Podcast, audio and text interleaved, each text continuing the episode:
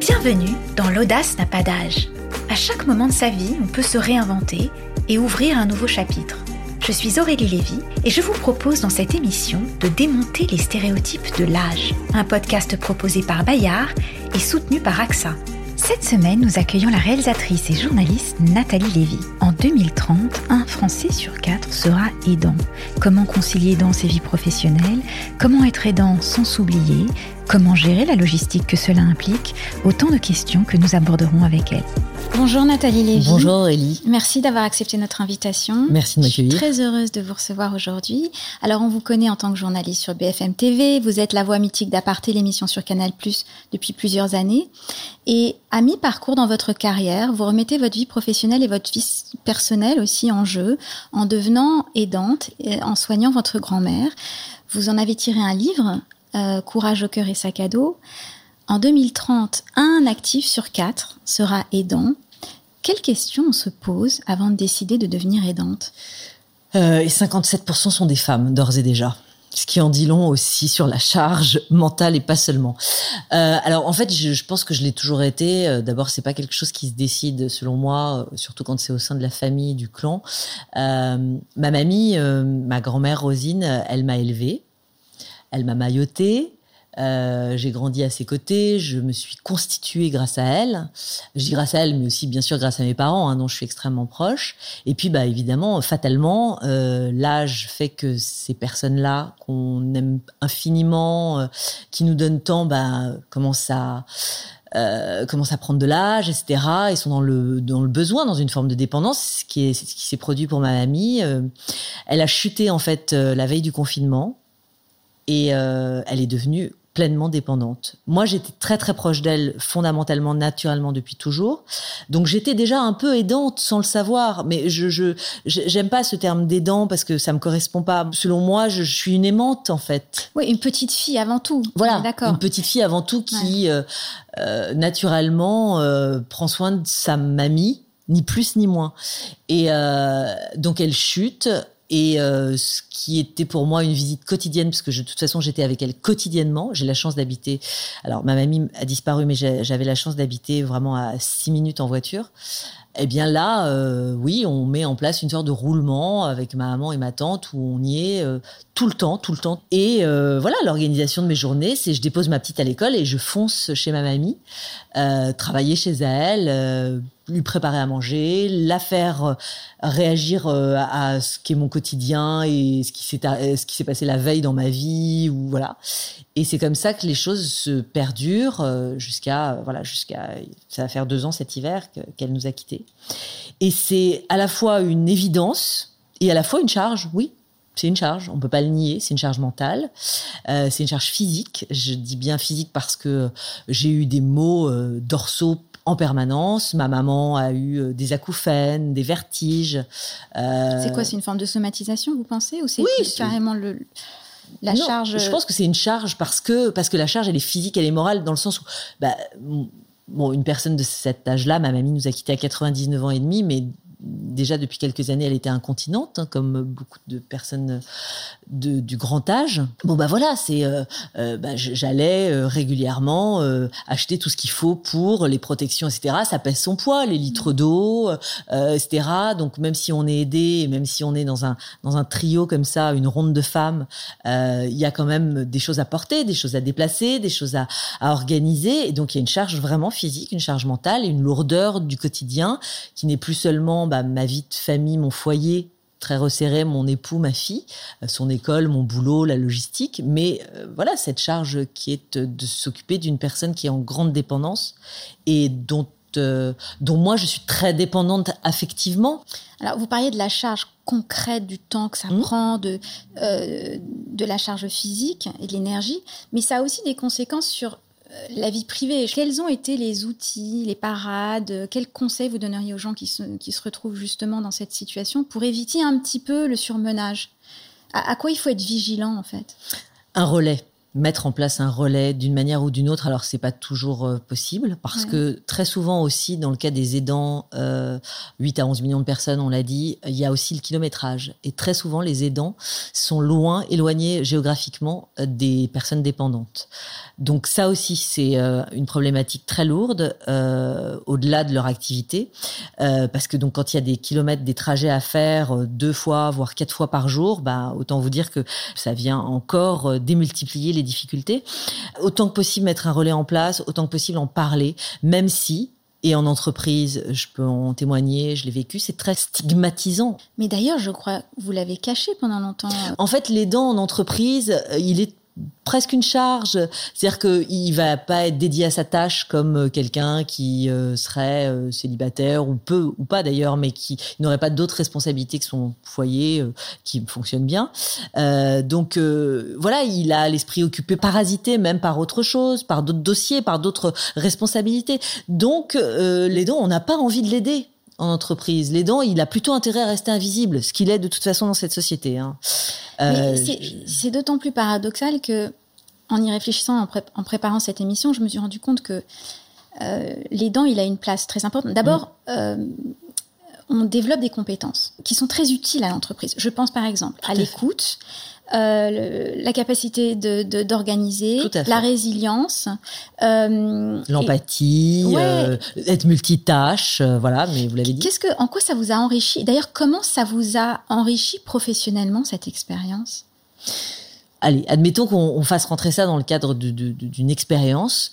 Euh, il est évident que ça a décuplé mes forces. Ça a décuplé ma capacité à, me déployer, à me, j'allais dire à me réinventer, mais en tout cas à trouver des solutions dans l'urgence absolue. Parce qu'il a fallu ça. Quand ma mamie euh, est revenue, euh, heureusement, à son domicile, parce que pour moi, il était hors de question qu'elle soit hospitalisée au long cours. Euh, et pourtant, on m'a prise pour une folle, et pourtant, on m'a dit que c'était suicidaire, etc. Il faut trouver des solutions, réagir euh, à une urgence absolue. Oui, c'est ça, paraît à l'incertitude. Qualité fondamentale danser, dans danser dans le noir, en fait, être, voilà, parce que j'avançais à l'aveugle. Donc oui, ça crée des possibilités et on se, et on se trouve euh, mieux armé par rapport à certaines situations ou, à certains freins. Je pense que je me suis démultipliée, je suis devenue quelque part protéiforme, je sais pas, mais j'ai trouvé des solutions. C'est intéressant, ça pose la question de ce vase communicant entre l'aider et l'aidant. Mm qui aide qui au fond? J'imagine aussi que ça a changé votre rapport à l'existence, d'être en face de quelqu'un en fin de vie, ça, ça pose la question de sa propre finitude. Ça m'a sauté à la gorge, aux yeux même. Je, en fait, euh, bon, moi j'ai toujours euh, vécu dans l'idée que ma mamie était éternelle et que de toute façon je pourrais pas vivre sans elle. Donc elle le savait et c'est pour ça je pense qu'elle a tenu jusqu'à 99 ans et demi. Euh, elle m'a fait, euh, elle m'a fait ce cadeau et en même temps, elle, elle, voulait pas de cette centième bougie et quelque part, je l'ai voilà. Bon, c'est avéré que ça s'est passé comme ça très peu de temps avant. Je pensais pas être en capacité de mettre un pied devant l'autre sans elle dans ma vie. Je je voyais pas comment ce serait possible. Et puis je suis maman, donc évidemment ça change aussi euh, la donne.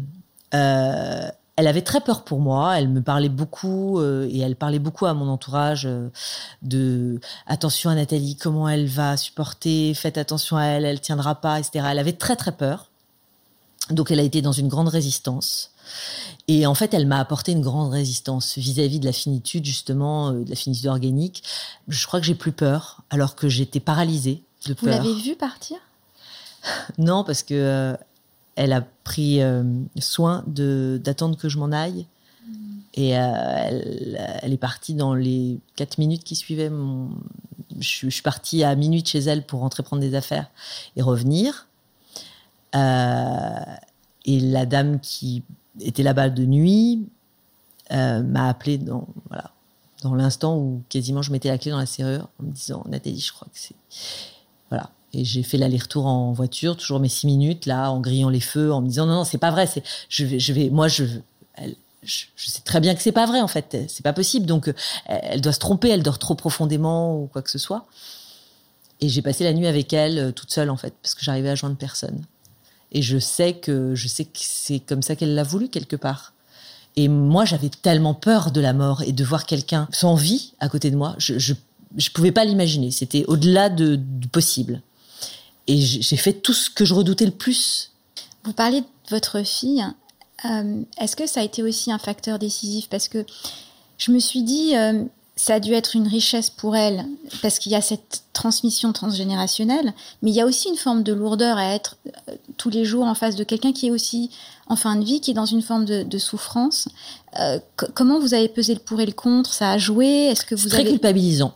J'étais dans une dualité permanente. Je savais que c'était pas une évidence, qu'il fallait pas toujours qu'elle voie ma mamie affaiblie ou parfois euh, exsangue hein, et, donc euh, parfois irascible aussi. L'aider n'est pas forcément tout le temps dans la gratitude non mais, Mais bien sûr mais dans le reproche ou dans la complainte. Dans l'énervement, dans le renoncement, dans, dans, même dans une forme de violence parfois à me dire mais là je veux plus là je veux plus mais laissez-moi et vraiment il y a eu il y a eu parfois des mots difficiles et moi-même vis-à-vis de ma mamie, j'ai été aussi très dure, sans doute. Euh, même pas sans doute, je peux l'enlever le sans doute.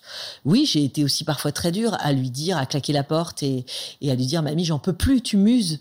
Et, je, et, évidemment à revenir euh, en larmes parce que j'avais qu'une peur, c'est que c'est que elle, elle vive son dernier souffle alors que j'étais partie en colère et fâchée mmh.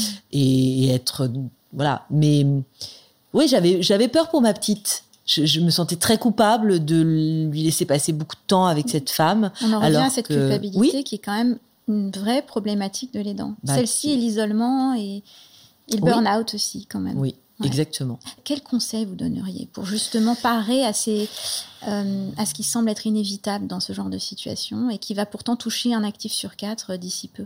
D'abord, c'est pas honteux d'être aidant. Donc aujourd'hui, il y a un mot pour ça, il y a un soutien financier, il est ce qu'il est. Ce sont des pas de fourmis. Vous pensez d'ailleurs qu'il faut légiférer, c'est-à-dire que ce statut il est flou. Qu'est-ce que vous préconisez? Extrêmement flou. Je pense qu'il y a des choses à faire beaucoup plus beaucoup plus dimensionnées que ce qui est fait aujourd'hui, mais il commence à y avoir un certain nombre d'entreprises aussi qui acceptent euh, le rôle de l'aidant et qui considèrent que l'aidant a une place à part et donc euh, un rôle dans l'entreprise. Donc il y a il y a des tables rondes qui sont organisées, il y a du temps pour ces aidants. Ils peuvent, euh, ils peuvent discuter avec des psys. Euh, je, connais un certain nombre d'associations et même de, euh, groupes de parole. Par exemple, j'ai une amie très proche qui a monté une association qui s'appelle le Lien Psy, qui vient écouter les aidants en société dans les entreprises, ils ont ce temps-là pour se raconter, pour se, pour se consolider les uns les autres. Et ça, c'est fondamental.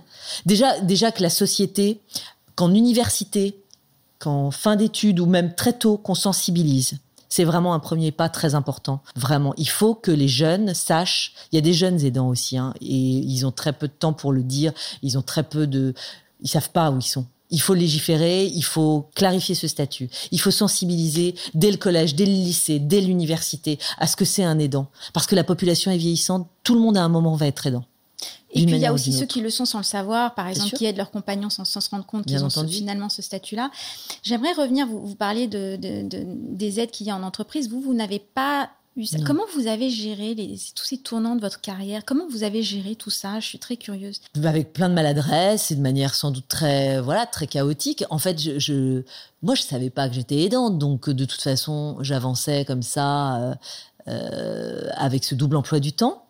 C'était lourd, c'est vrai, mais quelque part ça me remplissait. Donc oui, j'étais chez ma mamie le matin, l'après-midi euh, à BFM jusqu'au au soir tard, et je, je me sentais absolument pas de le dire il fallait que je sois pleinement à mon travail et à mon rôle de, de, journaliste avec euh, autant que possible euh, une vie privée qui voilà qui ne déborde pas. Mmh. Parfois c'est aussi un sas de décompression. Enfin, c'est-à-dire c'est oui, oui, ça peut l'être. C'est même, je pense, euh, un salut pour beaucoup d'arriver en entreprise et de savoir qu'on a 6, 8 heures avec des collègues, avec une tâche à, remplir, une mission à accomplir, etc. Et où on est comme ça euh, dédié à autre chose, bien sûr. Dans ma vie telle qu'elle est aujourd'hui, les choses sont dites. J'ai été très transparente sur ce sujet. Euh, donc, donc voilà, ça fait partie de mon histoire et de mon être. Donc, et de votre richesse aussi. J'espère. Je sais pas, j'espère. Ça pose la question des, relations transgénérationnelles. Vous, vous déplorez le fait qu'il y ait une forme d'étanchéité entre les générations. Comment, quelle est la richesse justement de ce lien transgénérationnel? Pourquoi est-ce qu'il faut le promouvoir, le nourrir? Et ça passe aussi dans, le travail d'ailleurs. Il y a plusieurs choses. Euh, bon, j'adore l'idée des vases communicants par nature, euh, historiquement quoi. Et, et puis, bien sûr, la société, l'école, l'éducation, les parents, l'environnement sportif, ou, nous, nous apprend beaucoup de choses. Mais l'école, l'éducation, euh, nous apprend pas nécessairement le savoir-vivre, le savoir-être. Et ça, les anciens, ils ont, ils ont cet atout majeur, selon moi. Euh, ils vont nous apprendre un terroir, un territoire, une façon de faire, des méthodes qui, qui n'existent plus aujourd'hui et qui sont, selon moi, euh, euh une richesse inouïe. Ils vont nous apprendre une temporalité différente, ils vont nous apprendre même un patois, enfin, que sais-je, des origines, une histoire avec un, voilà, notre propre généalogie, notre propre histoire et une histoire, l'histoire avec un grand H. C'est-à-dire que au-delà de ce qu'on apprend à l'école, encore une fois, on peut avec eux, grâce à, ces anciens, à, à, à, ses ancêtres, à ces assez vieux, parce que moi j'aime bien dire le mot vieux, rien de péjoratif à ça, il est très beau ce mot. Euh, grâce aux vieux, elle peut se télescoper cette histoire avec un grand H et la nôtre. Mm. On a des, des, figures qui se rencontrent, on, comprend mieux, on a la traduction. Aujourd'hui, euh, on, a, on nous dit que notre salut vient du futur. Mm. Moi, j'en tremble quand j'entends ça. Notre salut vient pas du futur, non? Notre richesse, elle vient de notre socle, elle vient de nos fondations. C'est pas moi qui le dis, hein, c'est un poète africain. Alors non, c'est Amadouba, c'est euh, un ancien qui part, c'est une bibliothèque qui brûle. Hmm.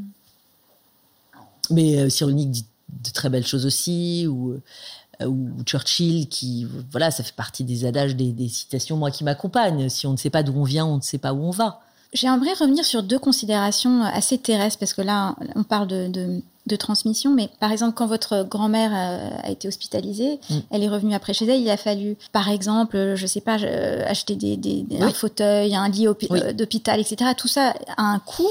Quels sont les conseils, euh, les peut-être livres que vous avez lus, les entités qui vous ont aidé à, naviguer tout le territoire médical et financier? Alors, c'est un fouillis incommensurable, déjà. C'est une sorte de jungle. Euh, voilà.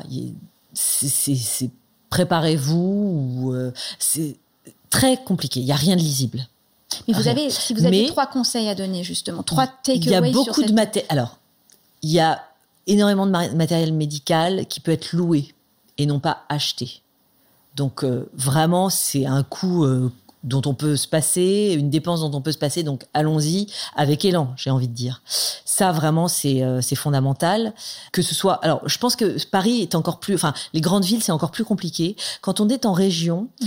euh, quand on est même en, j'allais dire en village, dans les territoires, etc.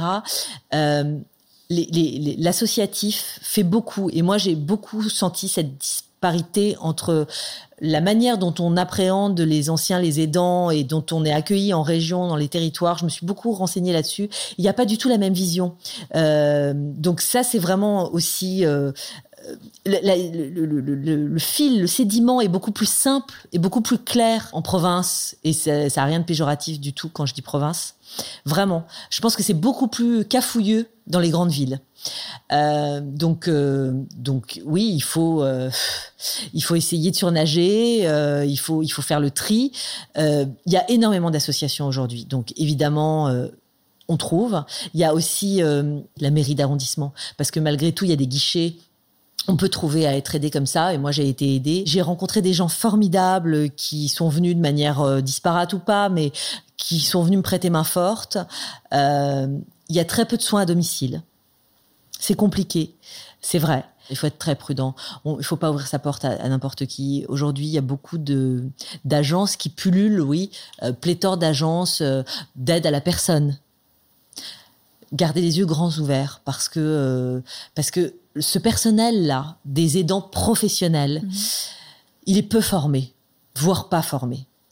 Et s'il y a bien une chose, moi, que j'ai envie de dire à ceux qui nous dirigent, à ceux qui nous gouvernent, c'est au même titre qu'il y a des formations aujourd'hui pour euh, le personnel euh, qui s'occupe de nos petits, de nos enfants, euh, les crèches, etc., les personnels sont formés. Former les aidants qui vont s'occuper de nos vieux ou de nos dépendants ou de nos parents qui vont faire un AVC ou qui sont Alzheimer ou que sais-je. Parce que, encore une fois, la population, elle vieillit et il y a de plus en plus de besoins. Et si on veut les garder chez nous, ces personnes-là, si on veut pouvoir être aidant, Donc ça veut dire garder ces personnes à domicile, on est d'accord quand on est aidant. Donc euh, il faut il faut être entouré d'un personnel professionnel, donc ces aidants professionnels encore une fois, parce qu'il y a les aidants personnels et les aidants professionnels. Il faut qu'on puisse nous les aidants personnels être aidés d'aidants professionnels qui ont vraiment des compétences. Justement, ça pose une question en, en 2035, un Français sur trois aura plus de 65 ans. Comment est-ce que vous avez envie que vos enfants, votre fille par exemple, euh, gèrent euh, votre fin de vie Bien sûr que j'ai envie d'être, euh, j'ai envie qu'elle m'accompagne. Bien sûr, j'ai pas envie d'être un poids dans sa vie. C'est pour ça qu'il faut que les aidants professionnels soient là aussi pour relayer. En fait, c'est ça. La clé de l'aidance, elle tient dans le mot relais. Il faut pouvoir être aidé, écouté et relayé. Sans relais, et c'est pour ça qu'à un moment, euh, pardon de, prendre cet exemple, mais euh, il y a des pays qui, qui, sont beaucoup plus en avance que nous. Le Danemark, les pays nordiques, vraiment. Bon, le Japon, c'est encore autre chose, mais si on va pas très loin, euh, les pays nordiques, euh, ils ont, ils ont euh, comme ça ce relais qui est très fort. Où il y a des maisons d'aidants, où ils peuvent aller se reposer deux jours, où ils peuvent placer la personne dépendante, encore une fois, âgée, pas âgée, dépendante parce que une chute, dépendante parce qu'un AVC, dépendante parce qu'une maladie, que sais-je, on peut les, les, placer ponctuellement. Elles sont prises en charge. alors c'est pas toujours facile, bien sûr, mais voilà, il faut, il faut le relais. Selon moi, c'est le mot clé. Donc en résumé, ce relais, être attentif aussi à prendre soin de soi et ne pas non plus... À le dire, à l'assumer aussi. Maintenant, on peut l'assumer. À en parler, à en parler même aussi au travail aujourd'hui, ne pas avoir honte, savoir que ça développe aussi des qualités qui sont très très euh, porteuses et, et, et, enrichissantes pour les gens avec qui on va travailler. Euh, naviguer aussi tout ce territoire médical, euh, essayer certaines associations et, oui. Euh, et puis peut-être aussi parfois oser envisager l'après, parce que ça c'est c'est aussi... Oui. Bien sûr, ça participe aussi de, de, des conversations et des échanges qu'il faut avoir avec euh, ces groupes de parole qui se déploient de plus en plus dans les grandes entreprises et même maintenant dans les moyennes entreprises. Ces groupes de parole qui sont nécessaires. Euh, oui, il faut parler de l'après. Il faut parler de l'après parce que si la personne dépendante euh, a été longtemps dans l'appartement familial, bah, comment on fait effectivement? Comment on se, comment on arrive à sortir enfin voilà, de, chez soi et ou pas, ou rester vivre dans ces meubles et dans ces meubles communs, dans cette histoire commune? Oui, il faut il faut verbaliser. Euh, le relais et la verbalisation, euh, euh, c'est essentiel. Après, sur le plan financier, c'est un coût effectivement colossal. Donc il faut peut-être s'y préparer un peu? Ça fait partie des conseils peut-être à donner, c'est-à-dire euh... oui, ça passe par euh, oui, ça passe par le dialogue. Il faut s'y préparer bien sûr. Il mm. euh, y a des gens qui le peuvent plus ou moins bien. Moi, je pouvais pas du tout. Il faut. euh, Comment vous avez fait alors? Elle m'a aidé. C'est elle qui m'a aidé. C'est ma grand-mère qui m'a aidé. C'est ma grand-mère qui m'a aidé parce qu'elle avait une force de. Elle avait une force inouïe. C'était notre héroïne. Elle avait plus de force que nous. Nous. Euh, moi, sa fille, sa petite fille et ses, deux filles. Donc, euh, elle nous a. Et puis, et puis, elle a, en tenant jusqu'à 99 ans et demi, qu'est-ce qu'on peut demander de plus? Et puis je pense qu'on a été très jusqu'au boutiste quand même. On a fait tout ce qu'on pouvait. Je pense que, bien sûr, non, on n'a pas fait tout ce qu'on pouvait. Il y a certainement des champs qu'on n'a pas explorés, c'est évident. Euh, mais mais je pense qu'on est quand même allé assez loin et, et, quelque part, ça nous a laissé une forme de sérénité. Nathalie, vous avez l'art de faire parler les autres, notamment dans Aparté. Qu'est-ce que le grand public ignore de vous hmm. Je déteste euh, parler de moi. en tout cas, je me sens très très maladroite. C'est un inconfort terrible de, de même si en fait je je parle pas de moi, je parle, je rends hommage à ma grand-mère euh, évidemment à chaque fois que je je parle de, de tout ça, de, de cette expérience de vie. Mais euh, je suis très, c'est très malaisant pour moi. Donc vous êtes très... pudique peut-être? Euh, je, bon, je, pense que comme tout le monde, j'ai une forme de grande impudeur et, et, je pense que non, je pense que je me sens, je me sens illégitime. Grand sujet, le syndrome de l'imposteur, qui revient beaucoup, même chez les plus 50. Avec toute l'expérience et les accomplissements derrière vous, et après avoir accompagné votre grand-mère, vous avez encore le syndrome de l'imposteur? Ouais, ouais, jusqu'au bout jusqu'au bout, je pense. Ça participe de aussi sans doute de de ce qui fait votre force. peut-être en tout cas une sensibilité moteur, ouais. une sensibilité qui donne à euh, qui donne lieu ensuite à des chouettes entretiens j'espère. Le reproche que vous faites aux autres et qui au fond vous est destiné. Alors moi je me reproche mon inconstance. Mmh. ça c'est une voilà. Euh, de, je me reproche aussi de pas être euh, tenace. De pas aller jusqu'au bout de, de, de... c'est exactement l'inverse que vous venez de me prouver. Vous êtes allé ouais, jusqu'au bout avec votre grand-mère Oui, mais c'est pas dans, disons que c'est pas dans tous les axes de mon existence alors. Donc il y a une exigence. Euh, ouais, il y a une exigence qui me manque, qui me manque. Que, que j'aimerais être plus exigeante. J'aimerais euh, avoir cette euh, cette faculté de, boucler les choses, de d'être perfectionniste. Je, je, suis pas perfectionniste. J'aimerais être davantage perfectionniste. Ça peut, ça peut aussi empêcher le perfectionnisme. La plus belle chose que votre grand-mère vous ait dite? Tout ce qu'elle me disait était, euh, était d'une grande richesse. Alors, elle m'a répété cette phrase qui est donc le titre de, l'ouvrage Courage au cœur et sac au dos, ça m'accompagne. Ça veut dire quoi? Ça veut dire euh, sois vaillante, ma fille, débrouille-toi d'une manière ou d'une autre. Ne courbe pas les chines ou si tu courbes, ne, ne cède pas. Euh, débrouille-toi, avance toujours. Tu as tes deux bras, tes deux jambes, tu avances. Vous avez peur de vieillir? Vous n'avez plus peur de la mort, mais vieillir, c'est une autre affaire, en fait. Vieillir, c'est, le temps qui passe alors même qu'on est vivant. C'est ouais, c'est ça. En fait, je me sens extrêmement euh, vivante. Euh, je me suis arrêtée à 36 ans. J'en ai 10 de plus, mais je, je, me suis arrêtée à 36 dans, dans ma façon de penser, d'aimer, de choisir, de goûter, de, d'avoir envie de danser. Euh, je me, euh, on danse plus dans cette société. Euh, voilà, je, je, me sens complètement moderne et, et en même temps très désuète par mille goûts et mille, mille choses que j'aime. Et... Intemporel. Sans doute. Hmm. Comment aimeriez-vous qu'on se souvienne de vous?